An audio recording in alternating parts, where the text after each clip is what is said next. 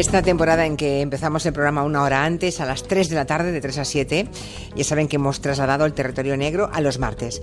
Y vamos a recuperar además un, buen hábito que teníamos, y es que mm, una vez al mes, va a ser el primer martes de cada mes, en Rendueles y Manu Marlasca nos van a traer a un personaje de los que mm, habitan, de los que están en su territorio negro.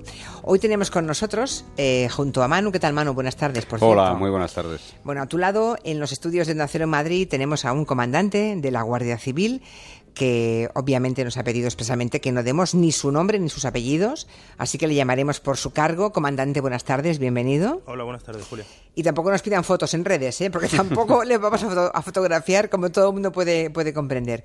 Bueno, el trabajo de nuestro comandante exige una reserva absoluta porque él dirige precisamente el grupo que la Unidad Central Operativa tiene para luchar contra el crimen organizado italiano, o sea, contra eso que todos conocemos como la mafia, ¿no? Y que hoy quizá veamos que no es ni mucho menos un solo grupo, ¿no? Eh, también veremos que su realidad está muy alejada de lo que hemos visto habitualmente en el cine y la televisión. Hemos empezado a, a las cuatro en el sumario mm, poniendo un fragmento de una película y la verdad, eh, comandante, es que mm, el cine y la tele no es que retraten del todo bien la mafia italiana, ¿verdad? Bueno, ahí eh, se clasifican o se diferencian películas, básicamente en dos, ¿no? El, El Padrino, la famosa El Padrino, el cual todos los mafiosos adoran porque les, les ponen como idílicos, familiares y todo muy bonito, y sin embargo hay otras, como uno de los nuestros, en las que se ve claramente lo sucio de la mafia, lo, lo malos que son y, y no es todo tan bonito como el padrino. ¿no? Por eso en, en Estados Unidos dicen que en todos los registros que hacían cuando detenían a mafiosos encontraban una copia de un CD del padrino y sin embargo nunca encontraban una copia de uno de los nuestros. Uno de los nuestros. es, eh, o sea que eh, el padrino les gustaba. Sí, Le- les- les ha dado esa- se, ese se veían aire. favorecidos, comandante, ¿no? exactamente, exactamente. Que por cierto, estamos hablando de la mafia italiana, pero me, me consta, y porque Manu, es que Manu me, me, me adiestra mucho, me enseña muchas cosas.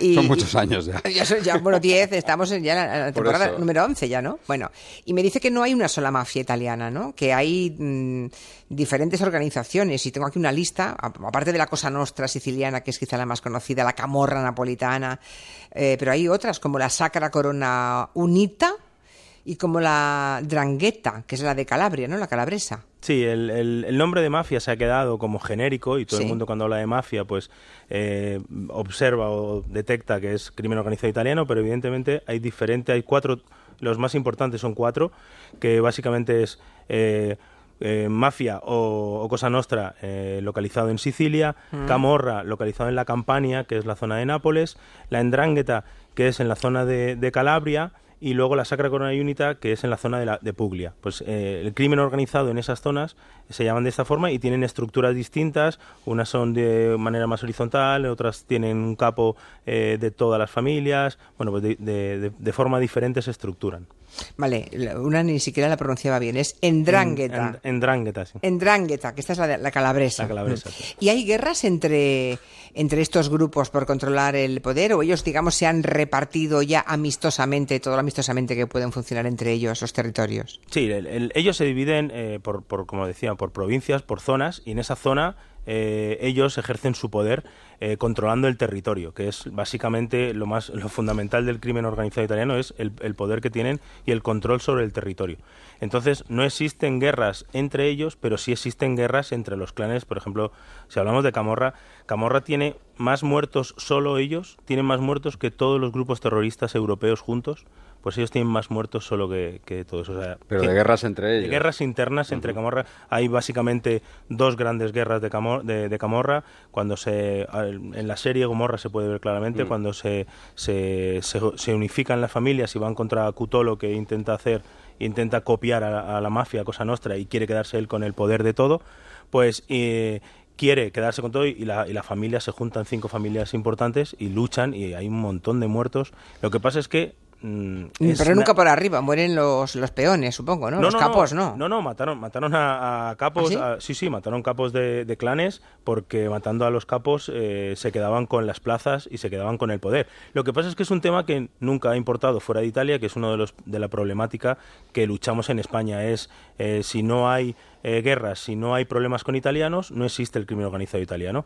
Y, los medios de comunicación social nos eh, reflejan esa problemática en España y es lo, principal que dicen los, los jefes cuando vienen aquí a España, dicen no balas, no prensa, eh, nosotros no tenemos problemas, ¿no? Ya, o sea que somos un país eh, ideal para ellos, vamos. Sí, eh, básicamente... O sea, algo, estamos haciendo mal, ¿no? si vienen aquí con esa idea... Evidentemente al principio empezaron y se, se fueron de Italia pensando que en Italia estaban controlados, que es verdad que están muy controlados, y venían a España a trabajar. ¿Por qué ahora ya no es un paraíso? Como hemos dicho muchas veces, que España ya no es un paraíso para los italianos. ¿Por qué? Porque existe una cosa fundamental que es la colaboración internacional entre policías. Eh, hace muchos años, hablamos del 2008, ningún italiano se fiaba de, compartir información sobre la mafia o sobre Camorra. ¿Por qué? Porque está tan inmersa en la sociedad y hay tantos problemas de infiltración política, administrativa, policial, judicial que no se atrevían a darnos información. En el 2008 es un paso importante que empiezan a, contar con la Guardia Civil y se dan cuenta que la Guardia Civil es una institución eh, que se puede fiar en ella, que si nos dan información no se la vamos a dar a nadie, no se la vamos a, dar a ningún, ni a prensa, ni, evidentemente, ni a ninguno de ellos y vamos a conseguir hacer eh, el objetivo que nos dan. Y a partir de ahí es cuando empezamos a trabajar y se ha podido ver que llevamos más de 450 detenidos desde el 2008. Lo cual no quiere decir que ahora, comandante, no haya, no siga habiendo gente infiltrada en, esos lugares que usted ha mencionado, la judicatura, la política, en Italia, digo. ¿eh? No, en, Italia. La infiltración debe ser total todavía. En, Italia, el, por ejemplo, la camorra le llaman el sistema. El sistema porque están completamente infiltrados. Nosotros, cuando hemos ido a hablar con arrepentidos, nos dicen: no, no, pues si es que el ayuntamiento somos nosotros. Si cuando quieres ir allí, es que el ayuntamiento soy yo. O sea, hay, más de 241 ayuntamientos desarticulados por, por, por eh, crimen organizado porque lo controlan ellos, ellos se introducen y empiezan a... Es una cosa muy, muy curiosa, por ejemplo, lo de, las, lo de las basuras. La huelga de basura, cuando ocurre en Nápoles, quien investiga una huelga de basura es el fiscal antimafia. O sea, eh, que es un problema laboral, pues allí lo investiga el fiscal antimafia. Porque es la mafia la que, Porque es la mafia facilita. exactamente. Decía el juez Falcone, eh, y no sé si estará de acuerdo el comandante, que la mafia se hace con los mecanismos del Estado cuando el Estado no responde. Cuando hay unas ausencias del Estado, la, mafia lo que hace es sustituir al Estado y se empieza a convertir en un Estado. Exactamente, utilizó los vacíos de poder para después eh, eh, introducirse ellos. Hay, hay un, un arrepentido que hablaba, que decía... Eh, la mafia nunca acabará porque cuando viene una persona a buscar trabajo, le decía al fiscal, ¿a quién le viene a buscar? Me viene a buscar a mí. no, le viene a buscar a usted. Y a mí me viene a buscar y yo cuando le doy trabajo, le doy un puesto de trabajo, luego él me dice, ¿qué te doy a cambio? Y le pido su DNI y su documento para qué? Para montar una empresa, para montar una infraestructura y la monto de manera legal. Pero esa persona ya es parte de la Claro, ya está dentro. ¿Y el narcotráfico, comandante, es el principal negocio todavía o, o ya se han diversificado? Porque he, oído que eh, en la falsificación también se han metido, en el tráfico de personas, incluso en ciberdelitos, o sea que digamos que han entrado en el siglo XXI ya. El, crimen organizado italiano lo que quiere es sacar dinero y, ganar dinero. ¿De, ¿De, dónde? Bueno, pues en su día, evidentemente, falsificación de documentos, tabaco. ¿Qué da más dinero? Pues tráfico de armas, tráfico de drogas, absolutamente todo lo que puedan hacer para eh, ganar dinero, porque luego ellos lo que buscan no es solo blanquear dinero de ese ilícito de, que, lo obtienen, sino es ganar más dinero con ese dinero. Montan empresas legales para qué? Para ganar más dinero, ser más fuertes y tener una red que le llaman una tela de araña que, empiezan a, a, instalarse dentro de empresas, de manera que yo voy comprando empresas y mantengo al director de la empresa y le digo, no, no, tú vas a hacer lo que yo te diga, pero el director vas a ser tú pero ahora quiero que tú eh, inviertas en esta empresa o inviertas en este sector. Pero vas a invertir porque lo digo yo que soy mafia o que soy camorra. Pero el nombre es el tuyo, es el legal. Con lo cual creamos una red brutal en, en, Italia y, extendida internacionalmente, ¿no? Claro, a eso iba, porque esa red brutal en Italia se supone que, puestos a crecer, habrá buscado tejer complicidades con otros grupos criminales de otros países, ¿no? Una especie de gran corporación criminal transnacional, ¿no? Sí, todos los, grupos. Hombre, básicamente la Endrangheta es eh, la organización más internacionalmente expandida. O sea, cuando nosotros vamos a reuniones en, Europol de crimen organizado italiano, viene gente, policías de Australia, Canadá, Argentina, a hablar de la Endrangheta, de, gente que tienen allí eh, endranguetistas, ¿no? ¿Cómo ha eh, sido posible eso? Eso es, bueno, básicamente de la zona de Calabria lo que hicieron eh, la Endrangheta es como se atacó tanto a la mafia, la Endrangheta utilizó ese eh, poco ataque que le estaban haciendo a ellos para empezar a hacerse grande. La Endrangheta, eh, mucha gente dice, ¿no? Son, son cabreros, o sea, son gente de pueblos muy pequeños que, de, que son ganaderos, que llevan cabras, llevan ovejas, y a partir de ahí han creado un grupo que es, lo, más difícil de la Endrangheta, que es que son familia, no hay pentitis, no hay arrepentidos, eh, cuesta mucho introducirse, infiltrarse en esas organizaciones, y lo, hubo un error que Italia siempre se, se avergüenza un poco de ello, ¿no? Que cuando em, encarceló a muchos calabreses, pues los dispersó por Italia pensando que así no se iban a juntar eh, todos ahí en Calabria. ¿Y qué hizo los, los, los entranguetistas? Pues todas las familias se Crear escuela en todas partes. Claro, se fueron a vivir donde estaban y entonces se distribuyeron por toda, por toda Italia. Y entonces ahora, por ejemplo, hay un gran número de, de, entranguetistas en el Valle de Aosta, que es al norte eh, de Italia, pegado junto con, con la frontera de Francia, que no tiene nada que ver con la zona de Calabria, pero se ha extendido y de ahí han avanzado con todos los contactos que tienen con colombianos, todo el tema de la cocaína, se han, han profundizado mucho más en el tema de la cocaína con, con, los colombianos, aprovechando que la Cosa Nostra se metía mucho con la heroína, ¿no? Y aquí en España, eh, comandante, y seguimos hablando con, el jefe de la Unidad Central Operativa eh, contra el Crimen Organizado Italiano, con nuestro comandante de la Guardia Civil.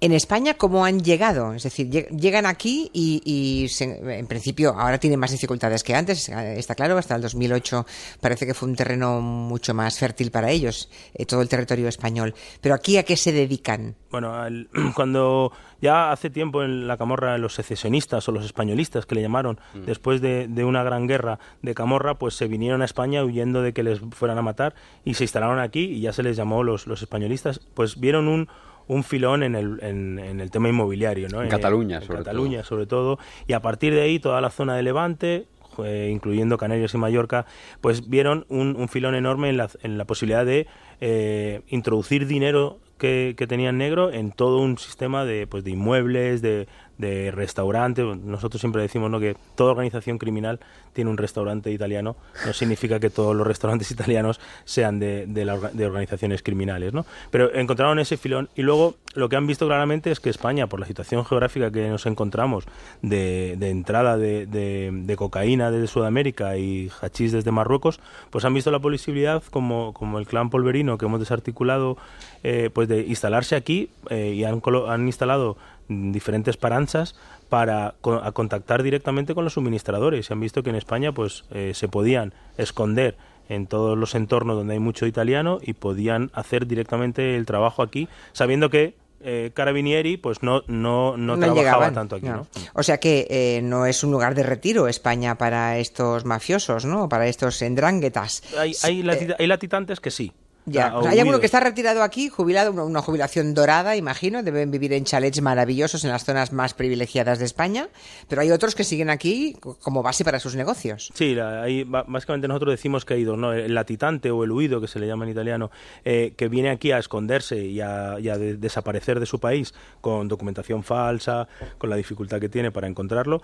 y hay otros que vienen aquí a trabajar directamente y a, eso, a, tener, dejan a alguien siempre en, en, su posición, puesto que una de las cosas fundamentales para todas estas organizaciones es el poder del territorio, con lo cual no pueden irse de su territorio porque perderían ese poder, que es lo que, lo que ha pasado muchas veces, que al salir de su zona pues pierden ese poder, y vienen aquí y desde aquí directamente en, eh, establecen todos los, los pues como una empresa, todos los negocios que tienen en España, pues en este caso bien del blanqueo de capitales o bien del tráfico de drogas. Estaba pensando antes cuando nos decía el comandante, pues que, que mm, vieron una oportunidad inmobiliaria, ¿no? De enterrar ahí muchísimo dinero, hmm. blanquear dinero. Estaba pensando que igual ellos también están detrás de la burbuja inmobiliaria. No es que necesitáramos ayuda ya los españoles, pero que a lo mejor con la ayuda de, de, la mafia italiana todavía empeoró la burbuja inmobiliaria, porque si de pronto te vienen unos cuantos tíos cargados de millones millones, eh, cientos de millones o miles de millones y se ponen a comprarlo, ¿no? A comprar y a invertir en ladrillo, eso sube el mercado, claro. Lo que pasa es que también cuando ha habido problemas eh, con el tema de vender inmuebles, pues ellos al ser parte de la sociedad, y estamos hablando que están completamente dentro de la sociedad infiltrados,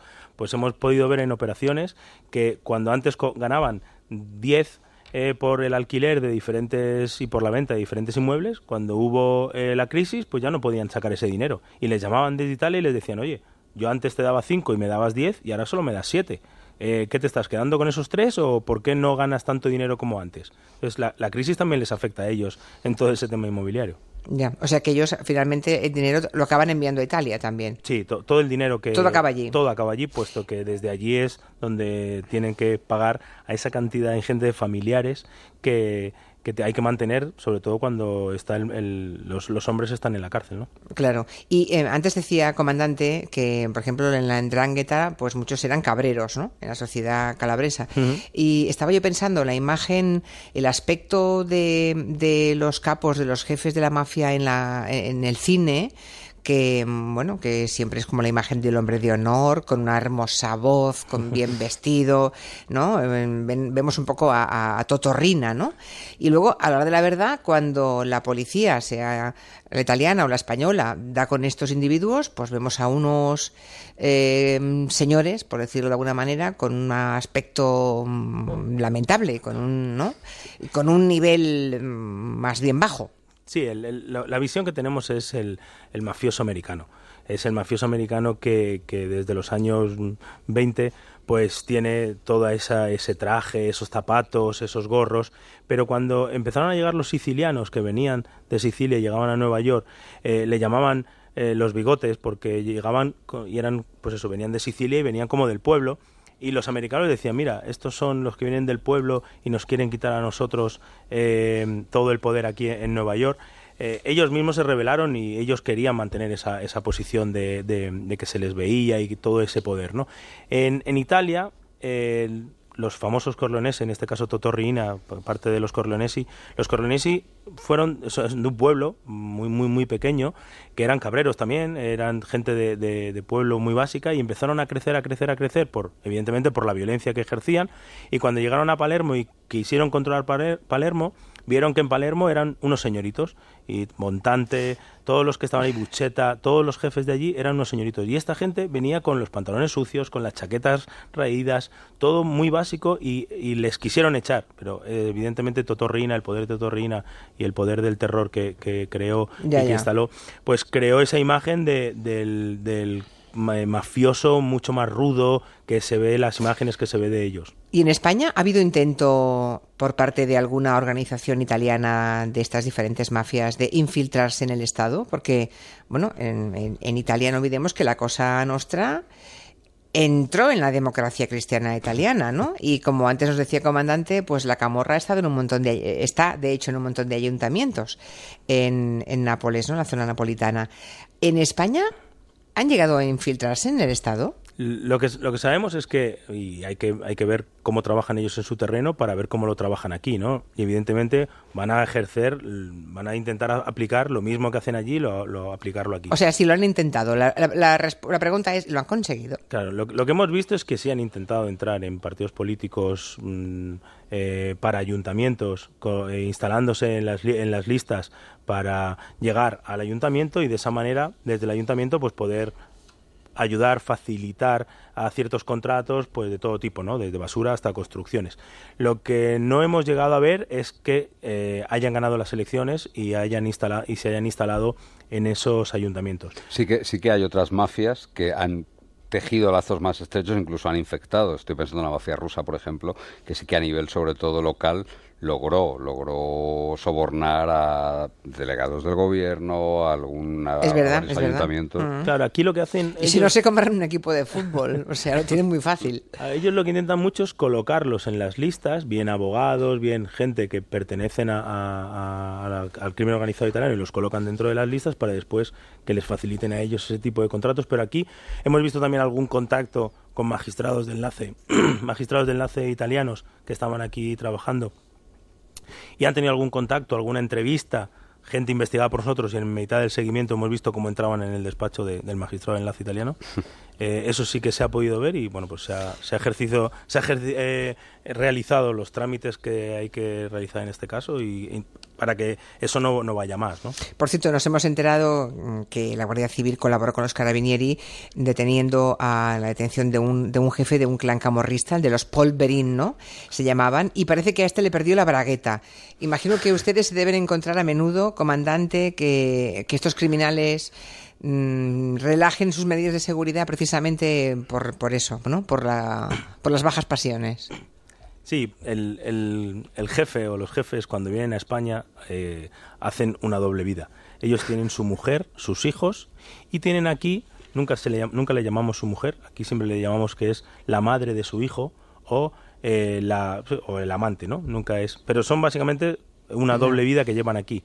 Entonces, bueno, pues casi todos, es verdad que tienen aquí mujeres, eh, debido al tiempo que están aquí, pues al final buscan eh, mujeres, tienen hijos con ellos y eh, las mujeres esas saben que una vez que tienen un hijo con un capo, tienen su vida solucionada, con lo cual eh, ahí es una doble visión, yeah. tanto desde el capo como desde parte de la mujer, que se lo facilita porque sabe que una vez que se quede embarazada, como ha pasado con, con la, la, madre del hijo de Giuseppe Polverino y en este caso la madre de los hijos de Giuseppe Simeoli, que es el, era el, el segundo capo de, del clan Polverino, pues lo tienen ahí y a partir de ahí uno de los trabajos nuestros para encontrar a esos capos mafiosos, pues una parte muy importante es sus hijos. Esta mujer que tiene que verle, que tiene que ver a los hijos, pues esa es una parte para investigar. Han encontrado un filón en las mujeres, porque ya, ya, no sé si lo va a contar el comandante, pero han perseguido hasta alguna tronista que también tenía relaciones con los mafiosos, de algún programa de, de otra cadena, de otra corporación. ¿Ah, sí? Sí. Sí, anda, eso, anda. eso, fue eso fue duro fue duro porque eso fue en medio de una investigación que estábamos para la búsqueda de, de Giuseppe Polverino sabíamos quién era la mujer de, de su hijo eh, en este caso otra brasileña que vivía eh, en la zona de Tarragona y trabajando nosotros evidentemente como hemos dicho antes trabajábamos mucho eh, a las amantes. No la encontrábamos por ningún sitio, ni a ella ni a su hermana, por la zona de Tarragona, y no la encontrábamos, pensábamos que se había, que se había ido, hasta que nos llaman diciendo que donde estaba es en la televisión en Madrid, y que estaba, estaba de, de tronista, tronista, bailando la samba con su hermana. Eh, las dos fueron detenidas en el año 2012 como parte de blanqueo del crimen organizado italiano, puesto que tenían empresas eh, que la organización las utiliza también para, para poner a su nombre empresas y blanquear dinero y bueno, pues es una parte más curiosa que, que, otra de la investigación. Es curioso porque estamos en el final de este tiempo, esta charla interesantísima con el comandante eh, jefe de la Unidad Central Operativa de la Guardia Civil para el tema de la mafia, del crimen organizado italiano, porque van llegando ahora tweets muy uh, con mucha retranca, comandante, diciendo ¿para qué queremos aquí que se infiltre la mafia si ya lo tenemos, ya tenemos la nuestra propia, ¿no? Y es verdad que en los últimos tiempos se ha empezado a usar ese término, ¿no? Para expresar o para definir mmm, organizaciones que se defienden, ¿no? Que defienden sus intereses en nuestro país. Pero ese es otro asunto. Aquí el comandante habla del crimen organizado Eso es otro italiano. departamento, es el departamento eso que es. hay otro en la UCO que se dedica a eso. Exacto, pues es otro departamento. Hoy hablábamos solamente de crimen organizado italiano. Comandante, ha sido un placer. Hasta la próxima. Igualmente, hasta luego. Muchas gracias, Manu. Hasta la semana que viene. Gracias, Julia. Hasta luego. Gracias. Enseguida repasamos después del boletín de noticias.